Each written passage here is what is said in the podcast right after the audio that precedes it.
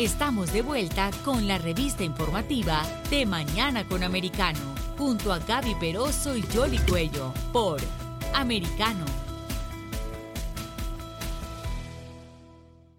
Aquí estamos de regreso con ustedes en Mañana con Americano. Vamos a hablar un poco del estado de la Florida, porque como ustedes bien saben, ha estado en los titulares nacionales últimamente y tiene que ver eh, con una serie de legislaciones que ya han sido sancionadas por el gobernador, desde la redistribución de los distritos eh, para el Congreso eh, Federal hasta otra serie de medidas en esta sesión especial. Vamos a saludar a nuestro invitado. Está con nosotros el senador Manny Díaz Jr., que además el gobernador también lo está postulando para que sea su próximo secretario de eh, Educación. Así es que para que nos actualice un poco de todo lo que está pasando en el estado de la Florida. Senador, muchas gracias por estar aquí con nosotros. Bienvenido de Mañana con Americano.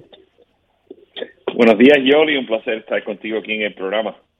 Primero, resúmanos un poco lo que ha estado pasando, porque en los titulares eh, eh, estaba la sesión especial que ustedes tuvieron, que ya eh, se aprobaron los distritos, pero también el gobernador adicionó algo, que era eliminar unos distritos especiales que existen en el estado de la Florida, aunque lo han centrado con Disney. ¿Vamos allá de Disney?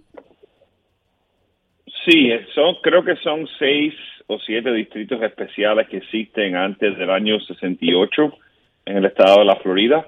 Y esto es una revisión eh, de distritos especiales que son permisos especiales eh, para gobernarse eh, otorgados por la legislatura del estado a, a, estos a estas áreas, incluyendo Reedy Creek, que es la que la que afectaría o la que es la, la área de, del estado que contiene los parques de Disney, o sea, la propiedad donde Disney hizo su eh, su, su primero parque y, donde contiene todos sus parques y atracciones ahora en este tiempo. Y eso incluye dos ciudades que fueron creadas ahí eh, bajo el bajo el tiempo de control del control de Disney. Así que esos son los distritos especiales. Ahora tenemos hemos pasado eh, la propuesta de ley, la, el gobernador la firmó aquí en Miami y ahora hay 12 meses para eh, estudiar y poder entonces eh, hacer cualquier arreglo que haya que hacer para hacer esa transición sobre estos distritos especiales. Ahora, específicamente sobre Disney, bueno, sabemos eh, que es una propuesta del gobernador que fue apoyada por algunos, eh, por el Poder Legislativo. ¿Hay algún tipo de acción que pueda frenar esta iniciativa de, de, de revocar este estatus especial que tiene Disney?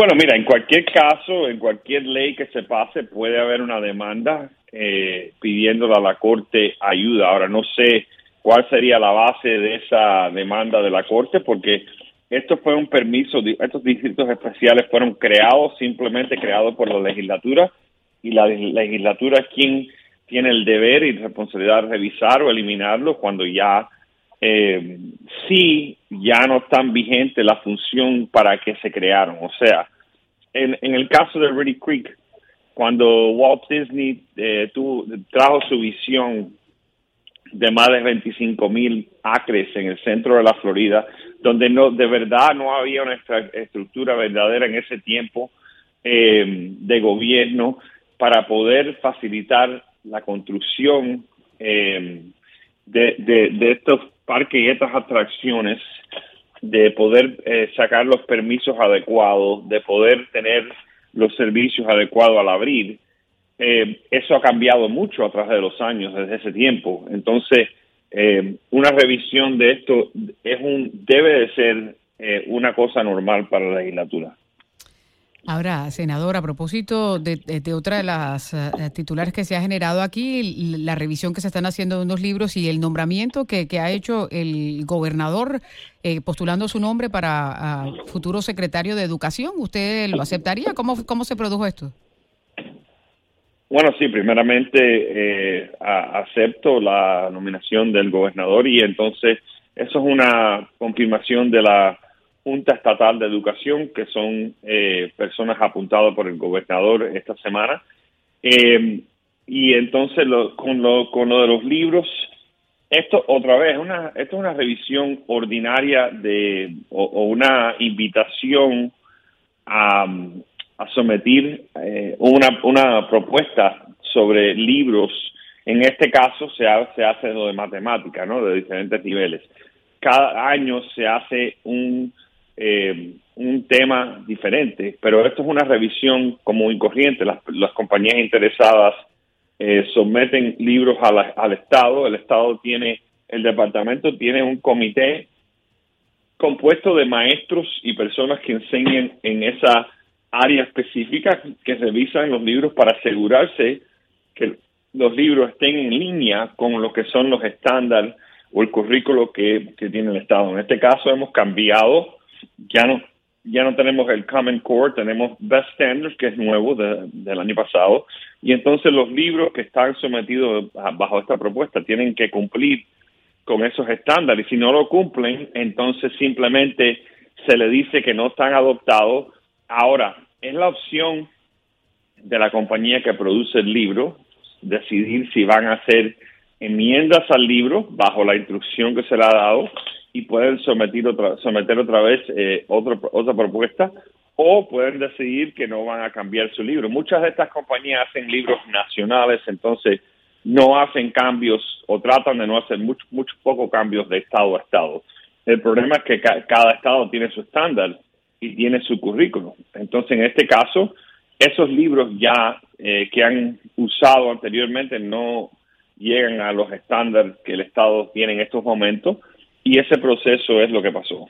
Ahora, eh, quería consultar su opinión como posible comisionado de educación de esta Junta Estatal. Eh, el viernes, el gobernador de Santi fue a una de las escuelas en Hialeah Gardens y coincidencialmente allí estudian mis hijos. Y yo pude consultar a algunos de ellos con sus amigos y ahí hay dos visiones bien distintas. Por un lado, hay jóvenes que dicen, nosotros no queremos que un gobernador venga a nuestra escuela a hablarnos de política. Y otros decían que era muy importante que los jóvenes desde eh, a temprana edad pudieran tener conciencia de cuándo se trata de educación y cuándo se trata de adoctrinamiento. ¿Qué nos podría decir de, ese pensar de los jóvenes, usted que va a representar justamente en esta materia a, los futuros estudiantes?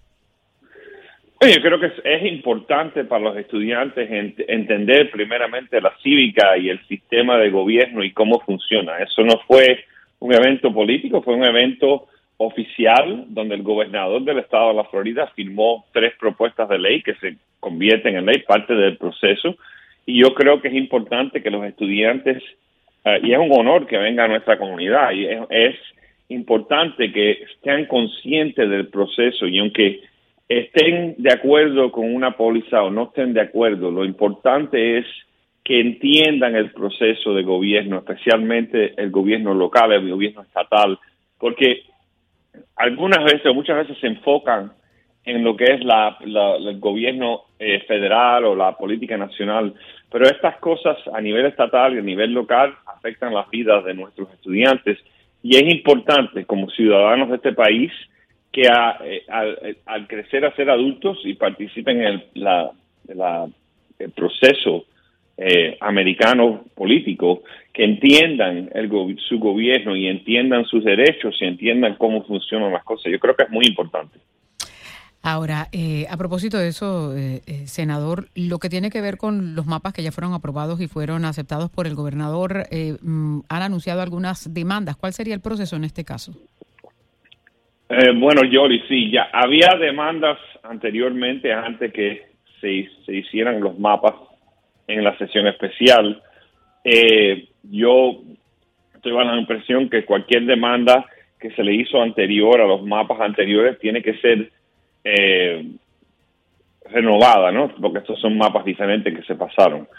El proceso tiene dos partes. Puede haber, puede haber demandas a nivel estatal que iría a la Corte Suprema del Estado de la Florida bajo el proceso que existe para dibujar esos mapas y entonces puede haber una demanda federal. La, la, demanda federal solamente puede lidiar con el eh, acto de, de derechos del votante a nivel federal, que quiere decir que cada votante tiene representación y acceso a, a, escoger sus representantes. Entonces, eso puede haber dos casos, uno federal y uno estatal, dependiendo del argumento que se esté haciendo, eh, el argumento que hace el gobernador y la razón que se vuelven a dibujar los mapas es algunos distritos donde se había dibujado, eh, la Cámara había dibujado bajo la filosofía que iban a usar la raza como un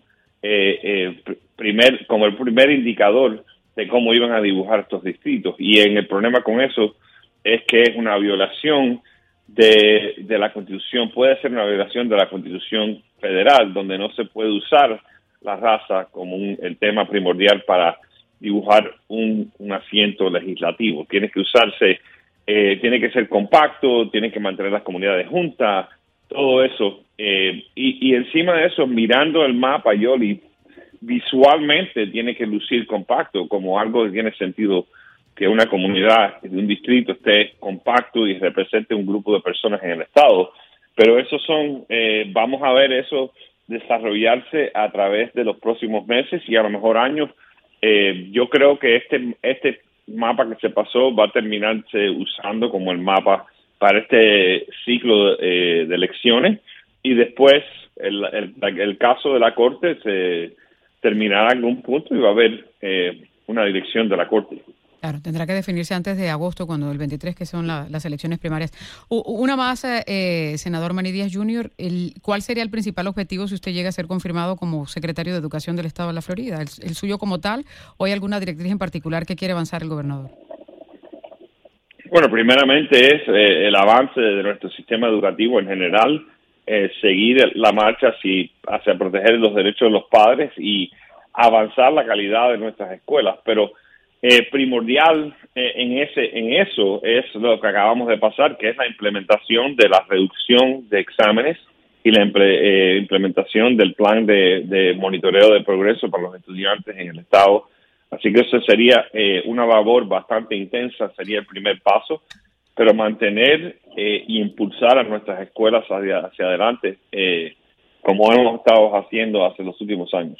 Y una última, usted como conocedor de la política en Florida, ¿cómo ve las elecciones de medio término acá y adicionalmente esa posibilidad de que el gobernador pueda ser presidenciable?